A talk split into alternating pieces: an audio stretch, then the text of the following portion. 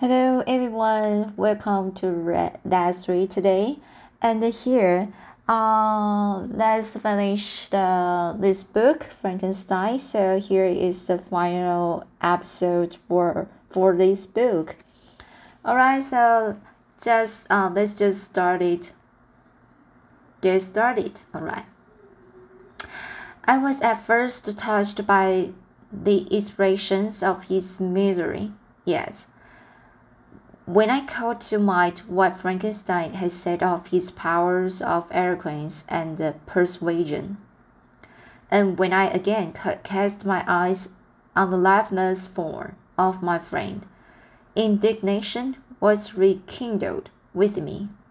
Wretch, I said, it is well that you come here to whine over the desolation that you have made. You throw a torch into a pile of buildings and when they are consumed, you sit among the ruins and lament the fall. Hypocritical, hypocritical fiend! If he, when you mourn, still lives, still would he be the object again? Would he become the prey of your accursed vengeance? It is not pity that you feel. You lament only because the victim of your malignity is withdrawn from your power. Oh, it is not loss. That not loss, interrupted the being. Yet such must be the impression conveyed to you by what appears to be the, pur- the purport of my actions. Yes, I seek not a fellow feeling in my misery, no sympathy may I ever find. When I first sought it, it was the love of vir- vir- of virtue, the feelings of happiness and affection with which my whole being overflowed, that I wished to be participated. But now that vir virtue has become to me a shadow, and that happiness and affection are turned into bitter and loathing despair, in what should I seek for sympathy? I am content to suffer alone while my sufferings shall endure. When I die, I am well satisfied that abhorrence and opprobrium, opprobrium and opprobrium, opprobrium, opprobrium, opprobrium should load my memory.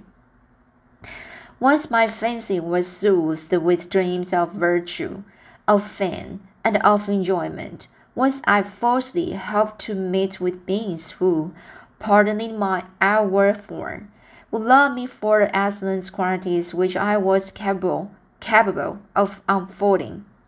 I was nourished with high thoughts of honor and devotion, but now crime has degraded me beneath the meanest animal.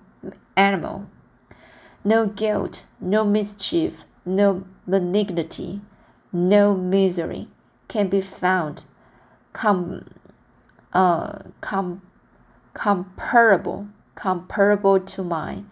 When run over the frightful ca catalogue of my sins, I cannot believe that I am the same creature whose thoughts were once filled with sublime and the transcendent visions of the beauty and the majesty of goodness. But it is even so. The, for, the foreign angel becomes a malignant, malignant devil. Yes, even that enemy of God, and man has friends. Man has has friends and associates in his desolation. I am alone. You, who call Frankenstein your friend, seem to have a knowledge of my crimes and his misfortunes but in the detail which he gave you of them, he could not sum up the hours, the hours and the months of misery which I endured, wasting in impotent passions. For while, for while I destroyed his hopes, I did not satisfy my own desires. They were forever ardent and craving. Still, I desired love and fellowship, and I was still spurned was there no injustice in this? am I to be thought the only criminal when all humankind sinned against me? Why do you not hate Felix who drove his friend from his door with with con- contumely contumely? Oh sorry, so this sentence is why do you not hate Felix who drove his friend from his door with contumely? Why do you not hate Felix who drove his friend from his door with contumely? Contumely. Why do you not uh why do you not ex ex excrete excrete the rustic who sought to destroy the savior the savior savior of his child? Nay, these are virtue, virtuous and immaculate beings. I, the miserable and the abandoned, am an abortion to be spurned at, spurned at and kicked and trampled on. Trampled on. Even now, my blood boils at the recollection of this injustice. But it is true that I am a rage I have murdered the lovely and the helpless. I have strangled the innocent as they slept, and grasped to death his throat who never injured me or any other living thing. I have devoted my Creator, the select specimen of all that is worthy of love and admiration among men, to misery. I have pursued him even to let the medieval ruin. There he lies. There he lies, white and cold in death. You hate me, but your abhorrence cannot equal that with which I regard myself. I dug on the hands which executed the deed. I think on the heart in which the imagination of it was conceived, and known for the moment when these hands will meet my eyes, when that imagination will haunt my thoughts no more. Fear not that I should be the instrument of future mischief. My work is nearly, nearly complete. Neither yours nor any man's death is needed to consummate, consummate, to consummate the series of my being, and accomplish that which must be done, but it requires my own. Do not think that I should be slow to perform this sacrifice. I shall quit your vessel on the ice rafts which brought me thither, and shall seek the most northern extremity of the globe. I shall collect my funeral pile and and consumed to ashes this miserable frame. That its remains may afford no light to any curious and unheralded, unheralded rage who would create such another as I have been. I shall die. I shall no longer feel the agonies which now consume me, or be the prey of feelings unsatisfied, yet un- unquenched he is that who called me into being, and when I should be no more, the very remembrance of us both will speedily vanish. I shall no longer see the sun or stars, or feel the wings play on the cheeks. Light fading, and the sense will pass away, and in this condition must I find my happiness. Some years ago, when the images which this world affords first opened upon me, when I feel the cheering warmth of summer, and heard the rustling of the leaves and the warbling of the birds, and these were all to me, I should have wept to die. Now it is my only consolation, polluted by crimes and torn by the bitterest remorse. Where can I find rest but in death? death? Where can I find, find rest but in death? Farewell, I leave you, and in you the death of humankind, whom these eyes will ever Behold, farewell, Frankenstein. If love were yet alive, and yet cherished a desire of revenge against me, it would be better satiated in my life than in my destruction. But it was not so. Now this seek my extinction, that I might not cause greater wretchedness. And if yet, in some mode unknown to me, thou hast not ceased to think and feel, thou wouldst not desire against me a vengeance greater than that which I feel. Blessed as thou wert, my agony was still superior to thine, for the bitter sting of remorse will not cease to rankle in my wound, wounds until death shall close them forever. But soon, he cried, with sad and solemn enthusiasm, I shall die, and what I now feel be no longer felt. Soon these burning miseries will be extinct. I shall ascend my funeral pile triumphantly, and exult in the, in the agony of the torturing flames. The light of that con conflagration will made fade away. The light of that conflagration will fade away. My ashes will be swept into the sea by the winds. My spirits will sleep, sleep in peace.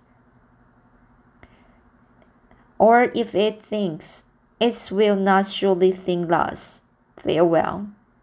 He sprang from he sprang from the cabin window as he said this upon the ice raft which made close to the vessel. He was soon borne away by the waves and lost in darkness and distance. So this is the end of the Frankenstein, uh, the story itself. So uh, I want to share the the afterword uh, uh, behind uh, this um not behind this uh, uh it's additional part from uh after of uh is is uh, additional part afterwards by David Pynchon. Um, so I will just read uh, again the first section. Uh, I go. I just uh, want to go back to read the first introduction for this of this book. Frankenstein is the most famous novel by Mary Shelley, a dark uh, parable of sci science misused. Victor Frankenstein, a brilliant but wayward, wayward scientist, builds a human from dead flesh. Horrified at what he has done, he abandons his creation. The hideous creature learns language and becomes civilized, but society rejects him. Spurned, he seeks vengeance on his creator. So begins a cycle of destruction, with Frankenstein and his monster pursuing each other to the extremes of nature until all vestig vestiges of their humanity are lost. In, 18, in 1831, Mary Shelley succumbed to conservative pressures and torn and toned down and toned down elements of the work. The novel is, pre- is presented here in its original form and with an afterword, afterword by David Pynchon. Alright, so here is afterword. Few works of literature are distorted by their popularity to such an extent that they become on recognize recognize uh sorry sorry words on recognizable recognizable from the myths created around them. Frankenstein is among those unfortunates, a book whose very heart seems to have been smuggled out by its exploited exploitative, exploitative, exploitative. Uh, but it's exploitative inter- interpreters.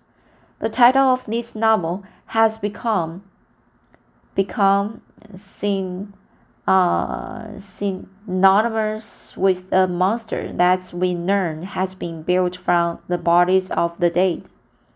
It is only secondarily known to be that of his creator, Victor Frankenstein. Perhaps such a misunderstanding is inevitable, given that the creature remains anonymous through, throughout the novel. Given that the creature remains anonymous throughout the novel, more worrying than such logical, if unfounded, confusion about the name Frankenstein is the fa- fact that most of the the uh, the subtle the subtlety of the original tale has been lost in years of adapt adaptations on stage and the screen. From Thomas Potter Cooke Cooke's successful uh, the the uh, the theatrical depictions of the rage in the 19th century to the in, inimitable Boris Karloff in James Whale's 1931 film. We have been encouraged to associate Frankenstein with a mute or inarticulate beast. There is no basis for this in the novel which tells of a persuasive and, and liter, literary creature. Mary Shelley can be held partially responsible for setting this process in motion. She altered her work considerably for an 1831 edition, emphasizing the more controversial elements concerning science and society and making Victor Frankenstein more sympathetic. She also tried to suggest in her introduction to late edition that the story had, had its origins in the Kub, Kubla Khan.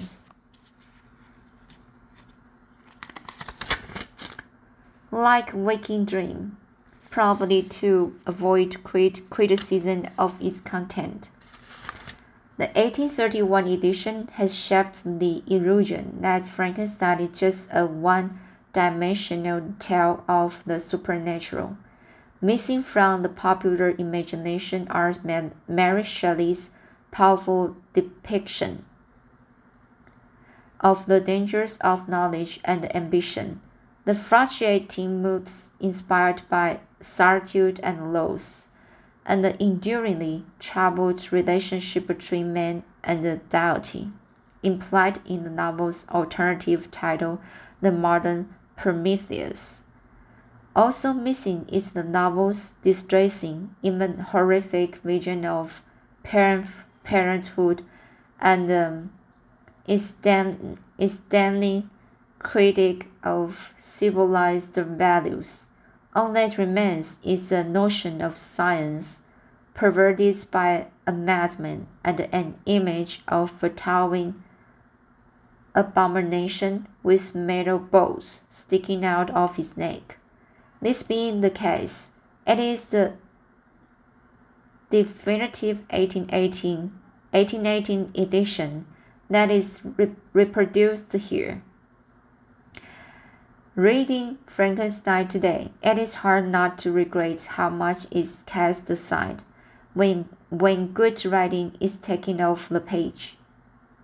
In his uh, narrative, the cre creature explains his desperate sorrow in isolation so eloquently that we cannot help but sympathize. By taking away his voice, the directors of films and plays have certainly made the creature more horrific and the story more more palatable, but they have forced us to be deaf to the experiences that explain his spiteful actions. Essentially, they tell us to ignore the cause of his evil and simply feel repulsed. We take the place of the mob of villagers who drive the creature into solitude. In the novel, it is uh, anonymity that achieves the alien's um, alienating effect. So, so this was the alienating effect. By giving the creature no name, Frankenstein ensures that even he, the, if, the effective father, cannot see beyond the impression of, of a, of a de de devil, fiend, a demon, and abhorred monster. Frankenstein's own ambiguous fascination with the creature explains to some extent the history of the myth and his own side lying within it.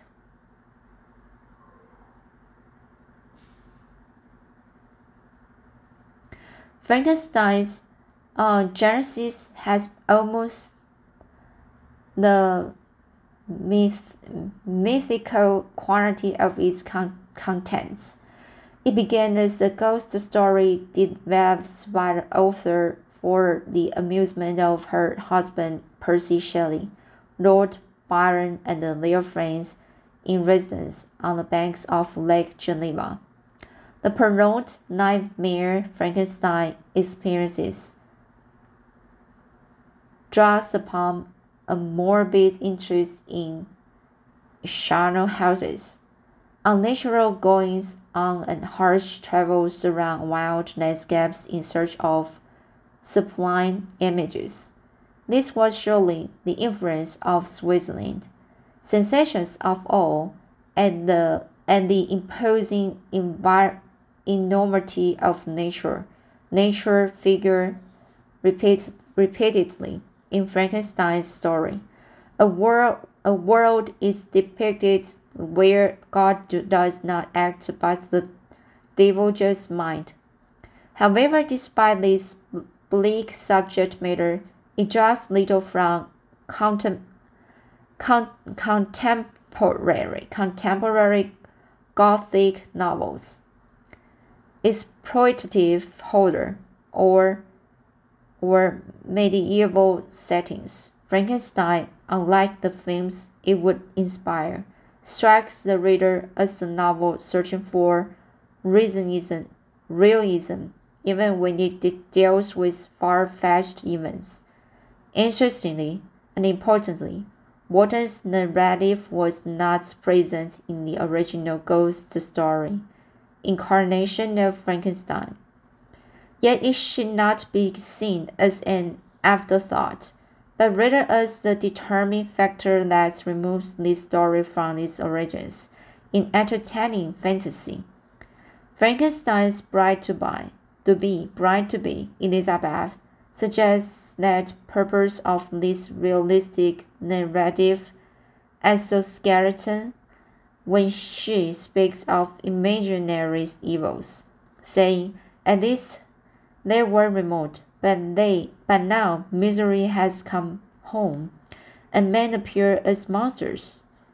While Robert Walton, Walton's misery is returning from the barren Arctic.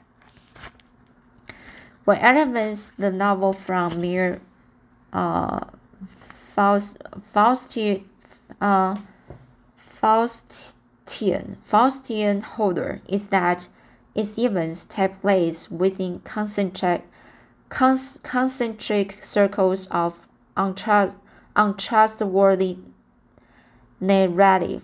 Walton lies outside the scope of the story proper. Looking for his own ancient mariner, the naive and the frowning explorer is our primary source, and it is only through him and his letters to his dear sister that we hear the voices of Frankenstein and his creature at all. Alongside the cautionary tale of their evils, there lies another warning. It is that of Walton and the danger of the self serving interpre- interpretation. Walton wants to believe that Frankenstein is more than man, but fails to see that in seeking experiences beyond the mortal. Frankenstein has let all that he loves perish, leaving only the share of Mark Vader in his vulgar hatred. Avoiding sensation, sensational horror, Shelley does not dwell, dwell on the details of Frankenstein's fevered experiments. This would, of course, be impossible to describe with any degree of verisimilitude.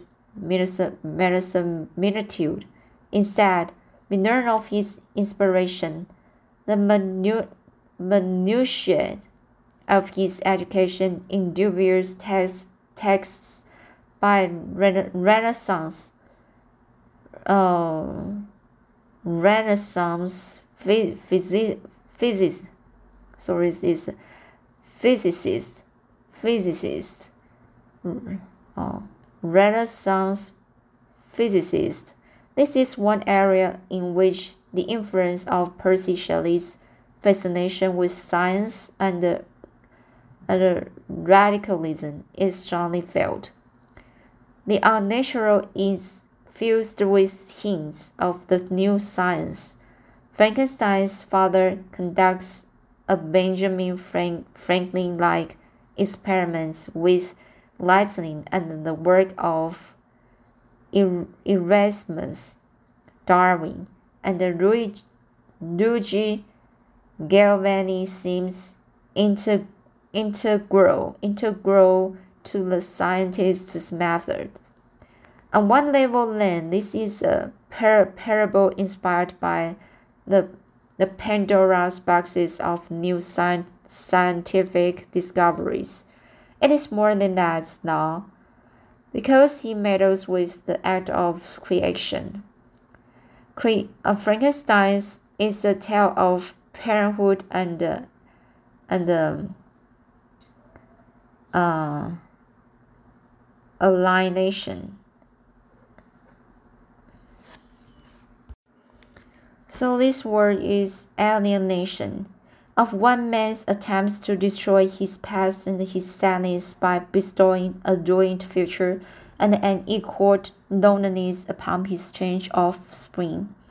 Frankenstein documents the manner in which the pursuit of genius and fame leads to the fracturing of families and society, and also the way that man is at his weakest when he aspires to become like a god.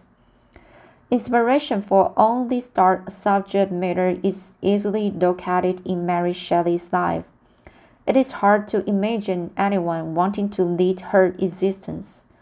In her journal of August 1819, she recalls her life with Percy Shelley thus We have lived five years together, and if all the events of the five years were blotted out, I might be happy.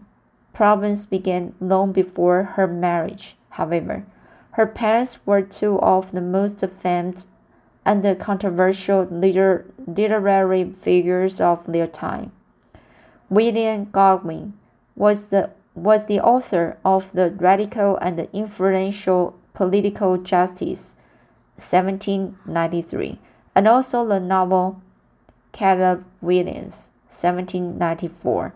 Her mother, Mary Wollstonecraft is most famous for A Vindication of the Rights of Women, 1792, and aston an astonishingly uh, prescient, prescient proto-feminist work. Wollstonecraft died from complications resulting from Mary's birth, and Godwin fell into a decline. Mary Wollstonecraft Godwin would find it impossible to escape from their shadows and from those cast by her poet husband. Indeed, Percy Shelley even made various changes to the text of Frankenstein and added his own introduction to its anonymous first edition. Aside from the absence of her true mother, Mary had to live with the vile September and her father's uh, dwindling fame.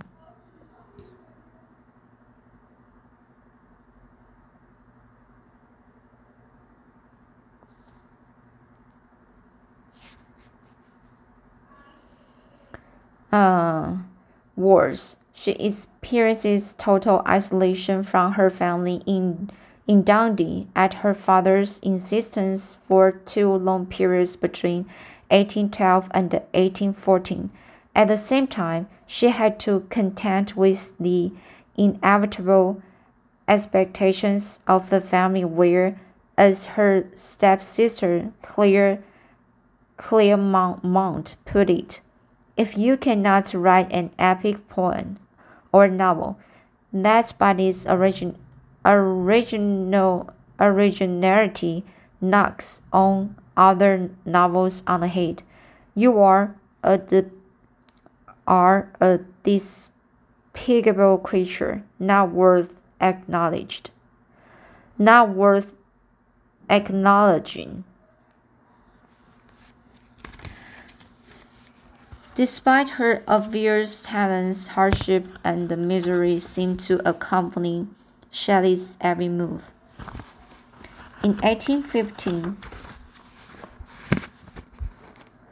she gave birth prematurely to a daughter who died within a month. Ominously, her marriage to Percy in 1816 was made possible only because his first wife, Harriet, had committed suicide in that same autumn.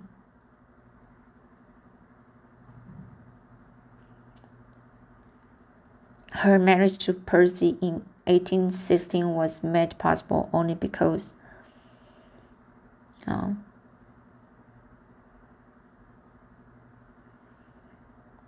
in that same autumn, her half sister Fanny, Fanny Am Amney, uh, Imlay, her half sister Fanny Imlay also took her own life.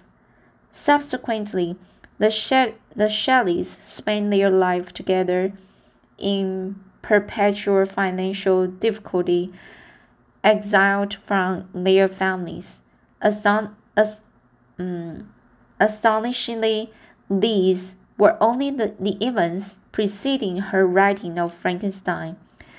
But the untimely deaths deaths of another child in 1818, Percy himself in 19, 1822, and their close friend Brian, Brian uh, Byron. The Byron would own contribute to the gloomy tome of works such as The Outstanding but Bleak The Last Man, 1826. The ghost of Shelley said passed the surface frequently in Frankenstein, the novel documents in disastrous mixture of bad parenting and uh, hubris. hubris.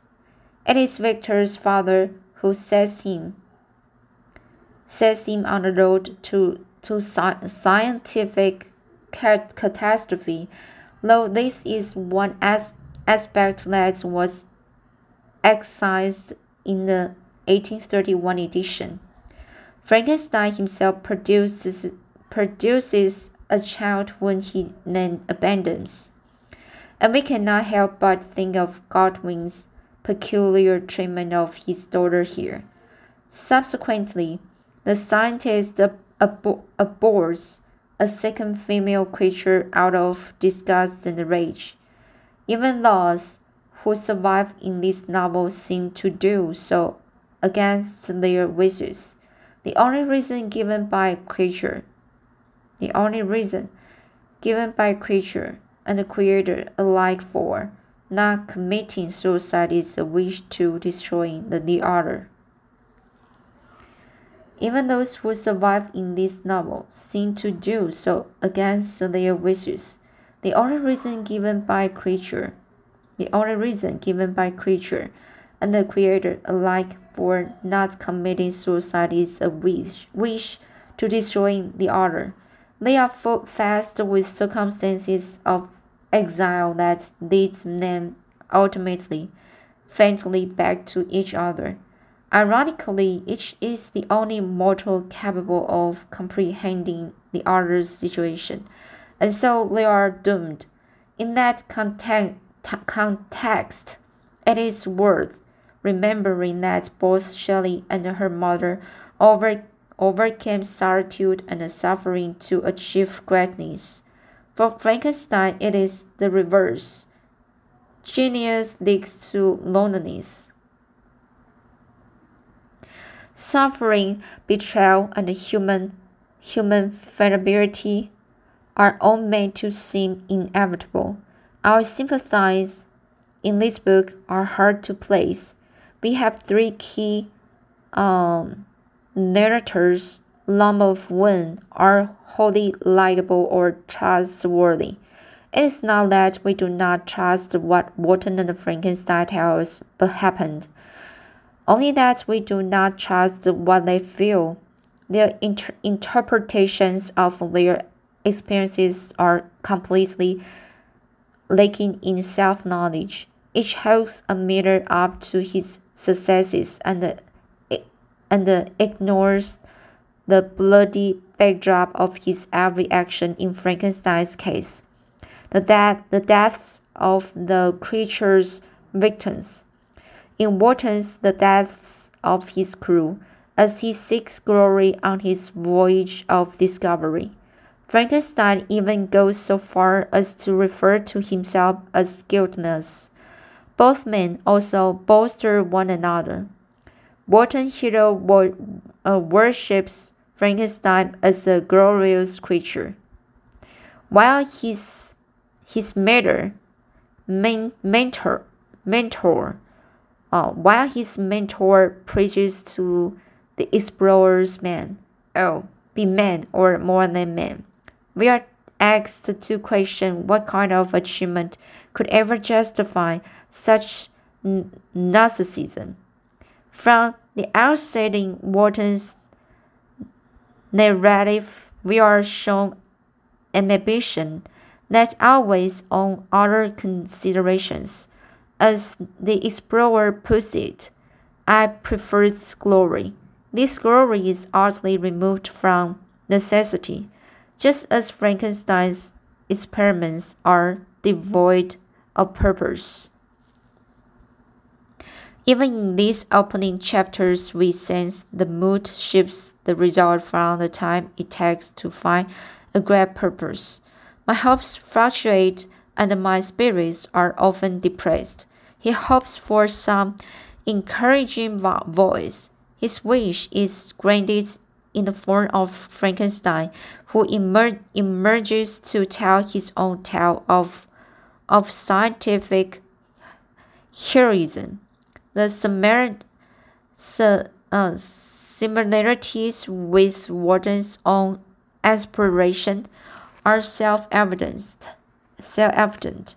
Frankenstein tells us the world was to me a secret which I desired to discover, and in doing so, he persuade, pursued nature to her hiding places Objective truth, meanwhile, remains distinctly unpursued. The, the, the narrative is recorded by Walton, but is, we are told, edited and expanded upon by Frankenstein himself. Thus, we hear is filtered by the twins' forces of aspiration and delusion. A new species would blaze me as its creator and the source. Even in the very writing of this story, we hear minds working to become godlike. Such egotism and self justification in the act of uh, re reportage make the creature's intimate confessions all the more astonishing.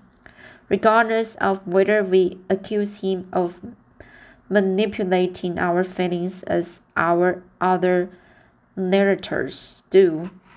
At very least, he can admit what he has done and explain it.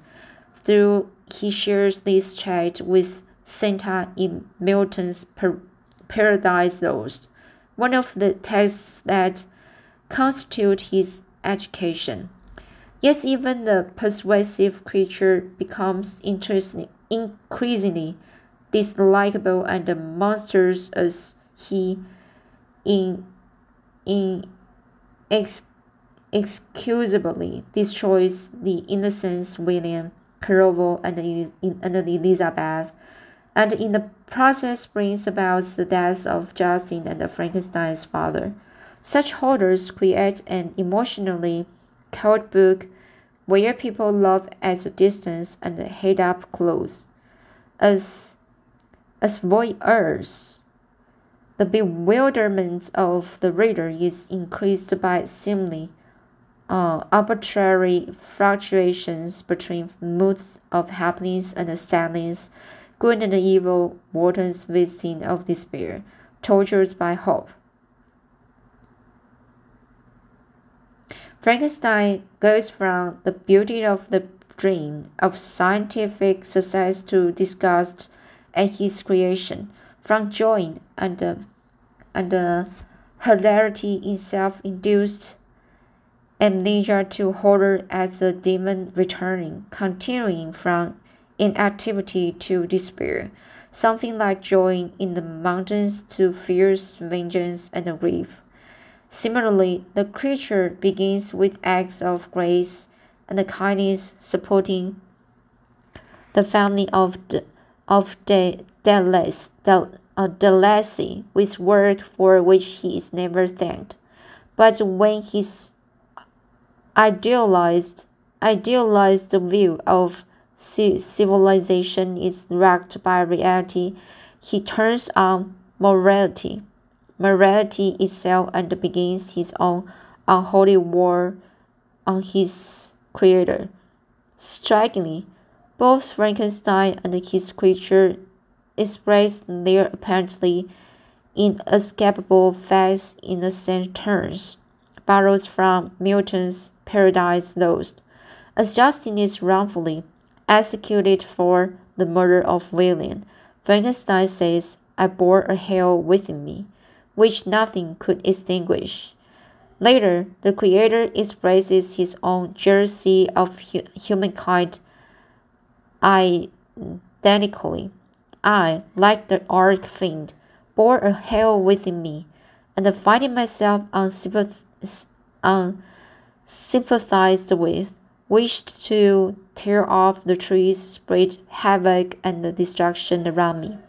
It is as if there are united only in their sufferings, self condemned, and as fated as saddened by their inability to keep their violent, violent natures in check. Shelley does not let us forget that with any creation must eventually come loss. The creature describes his situation with reference to two notoriously imperfect beings. I ought to be like Adam, but I am rather the fallen angel. Arcane tests encouraged Frankenstein on his ill-fated mission, and, and similarly, it is the creature's reading that gives him an unjustified hope in the fund fundamentally good nature of man.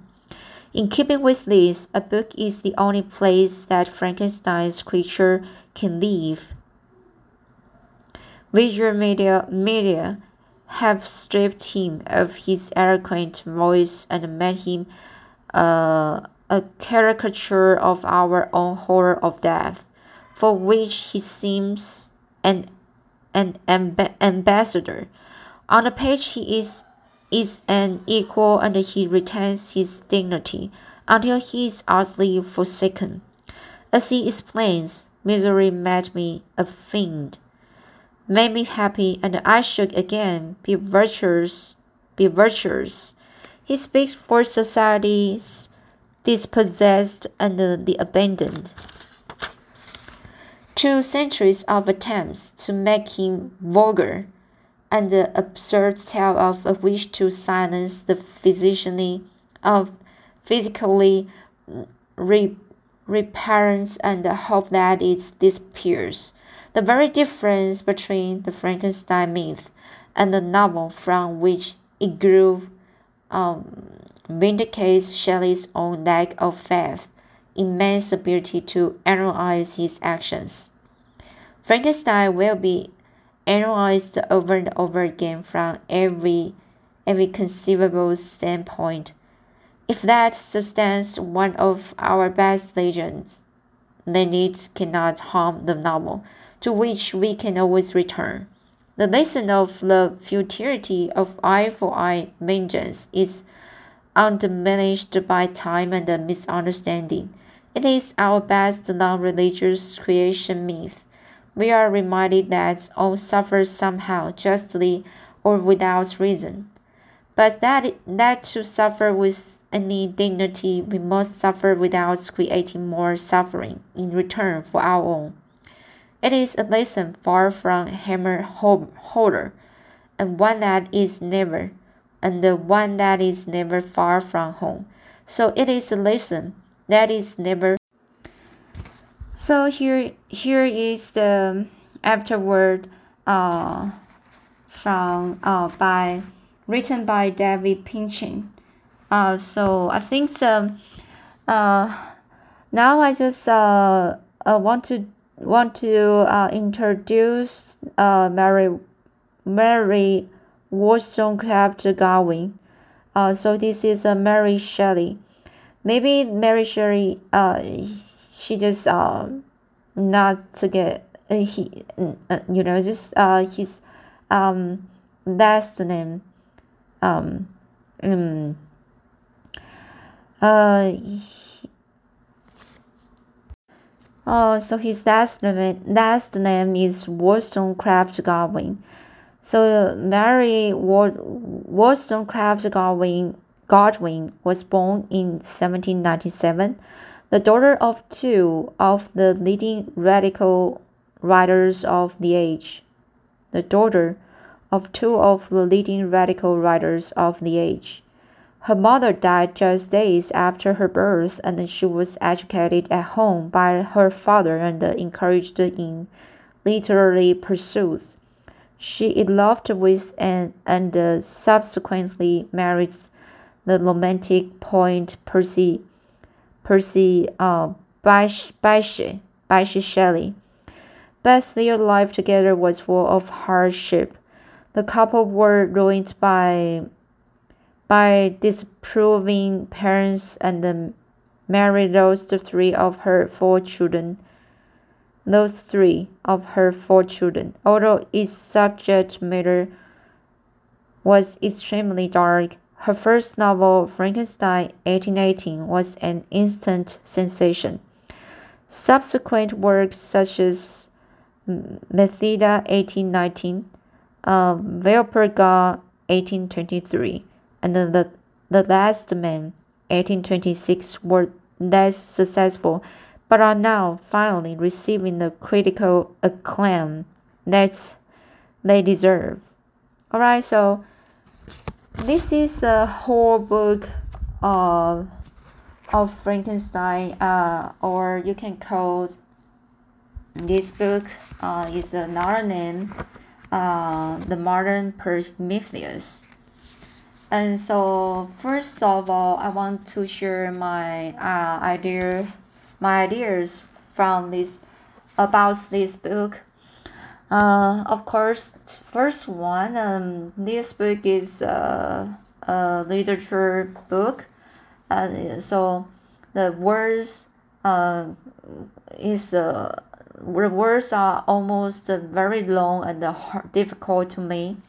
Sometimes I really uh, most of time I can read uh, some known words very fluently. Uh, so it's a it's a very big trouble to me to read this book, and uh, also when I when I when I was when I was reading the book, um, the the sentence the English structure um English structures are totally different from some modern novels.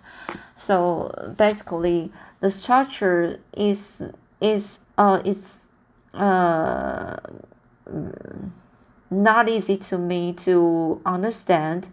So I most of time I need to just check uh, uh from online and uh, to to search for the answer um so now you know we have we have owned some very uh very modern uh techno tech and uh, technology. So uh, I just so I just can go there go to ChatGPT online and to to ask the AI about the the sentence um uh the meaning of the sentence sometimes um, it's very good to me to understand more details about the, the story itself. And for now, I, I, I just want to share about um, something because here in your in the story you you can see you can see there are uh, three uh, three uh the uh narrative narrative um so here you can from I, I just read it from the the afterword uh so there have the there have there are three key uh narrators. All right so uh the first one is the Walton and the second one is Frankenstein and the third one is the, the monster right? So uh, I, I'm not sure if you have uh, some other feelings about uh, which one. Um, I have a big, um, deep um, impression about the um, uh, about the the monster, uh, because the monster just uh, told um, you know he he just he just um be pers be he was produced produced and uh, come came to this world and uh, just like a child. Um he totally doesn't know anything about this world. Um, but um, the he just go go go to discover by himself and uh, suddenly he just um he can feel the love and the, the be- beautiful things uh, in this world but um, when he want to uh, embrace those beautiful things and the wonderful things and the reality is not the same and he just he he he just got uh, rejected by society and some people, the humans.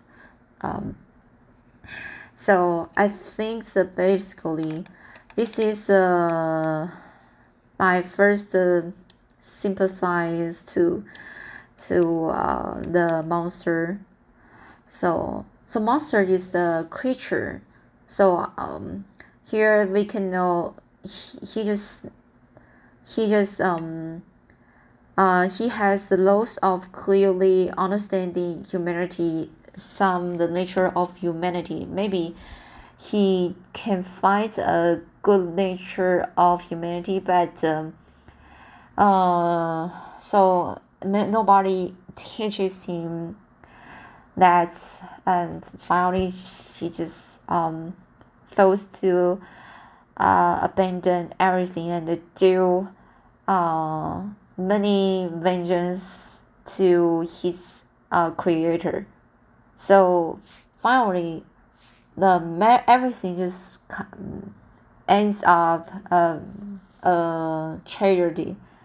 So, and uh, for uh for the Frankenstein is a he's a creator uh, I think that he he is like he is the loss of responsibility and uh, the condition of advanced scientific consequences. Because you know uh, we just have we we need to have a have responsibility to to our children. When you especially if you need to raise a children uh, raise a child and uh, you need to uh, put more responsi- responsibility to them. So the frankenstein is just like a creator uh, like a parenthood the parent so he he doesn't do very good at his job uh just like um uh you know just parenting uh be a good mother or father uh, to teach his his child his creation create creator uh cre- creature sorry is his creature. So finally um have he just need to uh, faces the the the the cre- creature's vengeance and, and the uh always uh always feel afraid uh everything the creature will do and or kill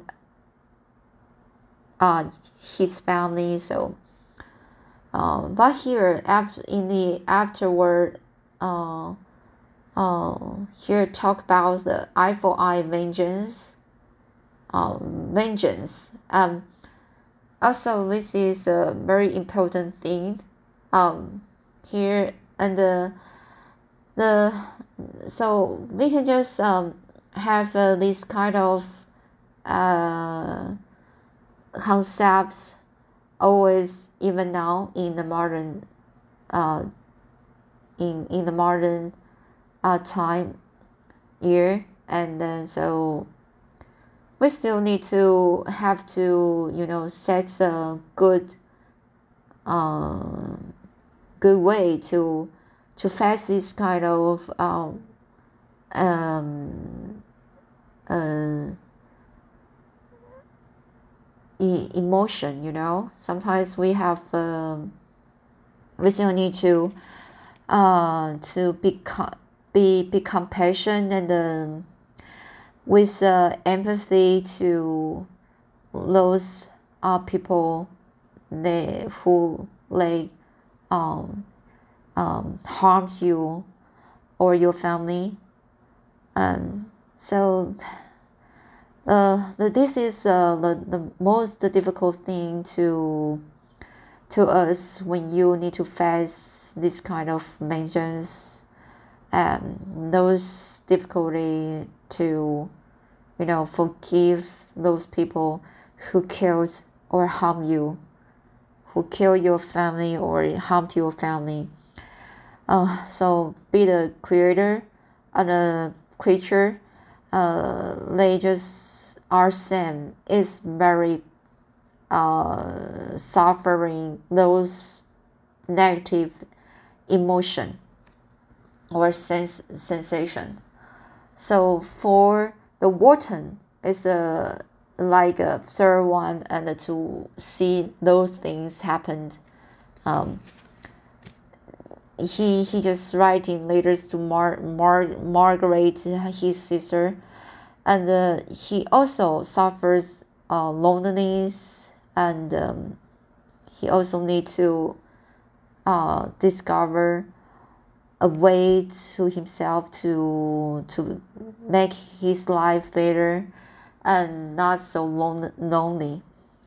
Uh, so I think the the, the author is uh, him herself just let me feel like um, she just feel uh, seriously loneliness and uh, uh, sometimes she she maybe uh, want to um, describe the how awful thing uh, she was uh, was uh, facing you know some he, because here uh, the author when he when she was writing this book, she faces many different uh, difficulties.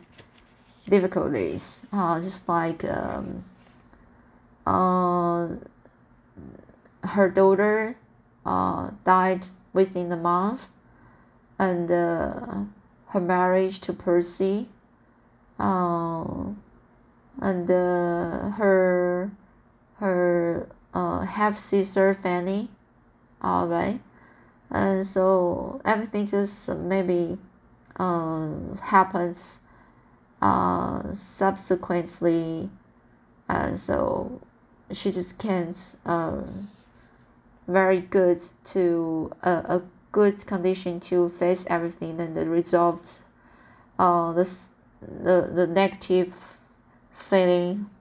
So all right when i was reading this book uh my heart my whole body just feel like uh, gloomy. Clouds just uh, you know the gray clouds over my head and uh, uh so it's so sad to read this kind of book. Uh, uh, uh, uh, first when I just read the read the, the book, I just thought, uh, Frankenstein, maybe uh he is he has he had he had um, like a mental disorder situation. Uh, so everything just uh, only it's just um he's this uh delusion uh and so everything just uh false it's not real. But uh, finally the when the Walton just mentioned um uh, he saw the monster and uh, and he can he just talk to the monster directly and she just can't believe the the the, mon- the monster the creature it's really is uh, literally exists over there. So anyway so i just feel shocked. So so here if this is a real things in the novel it's not uh, the, the delusion delusion from the frankenstein. I just think this is uh, like very near the horror horror um, uh, horror book, all right, horror story, and so. Mm, but before uh, I I saw the sec the the part the part the when the Walton saw the monster, uh, I just think it's just it's just the origin from Frankenstein maybe, and so I don't think I didn't think is a horror story as should actually. But now i just think um, yes history uh, uh, let me just feel uh, feel the ho- horrible thing just um, happens uh, in front of my my eyes um, because um, what um, my imagination just came out wow it's really a monster or happens uh, just pop up in front of my my face and I just can't believe it. It's real all right so anyway so this is an interesting book and you can just uh, understand more details about this story.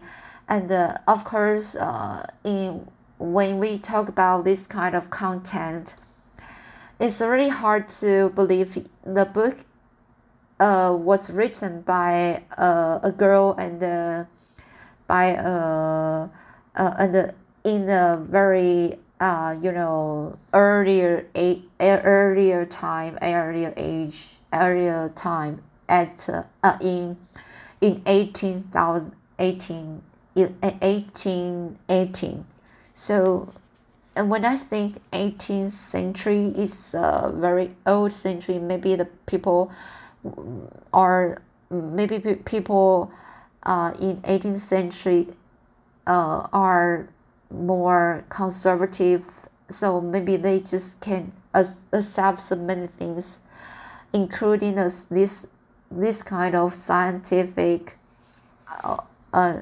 advanced or or the the some supernatural thing, maybe. Alright, so and the, uh, this book is not like a religion book, so I think it can be said about near the the some myths, a legend about um, uh, secret and uh, mysterious book.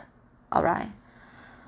So here that is my uh, final episode for this book, and I will I will read uh, another book. Uh, I, I just hope I can read a more uh, happier book uh, in the future. Alright, so that's it today. And uh, here, uh, thanks for uh, listening. Uh, I'll see you next time.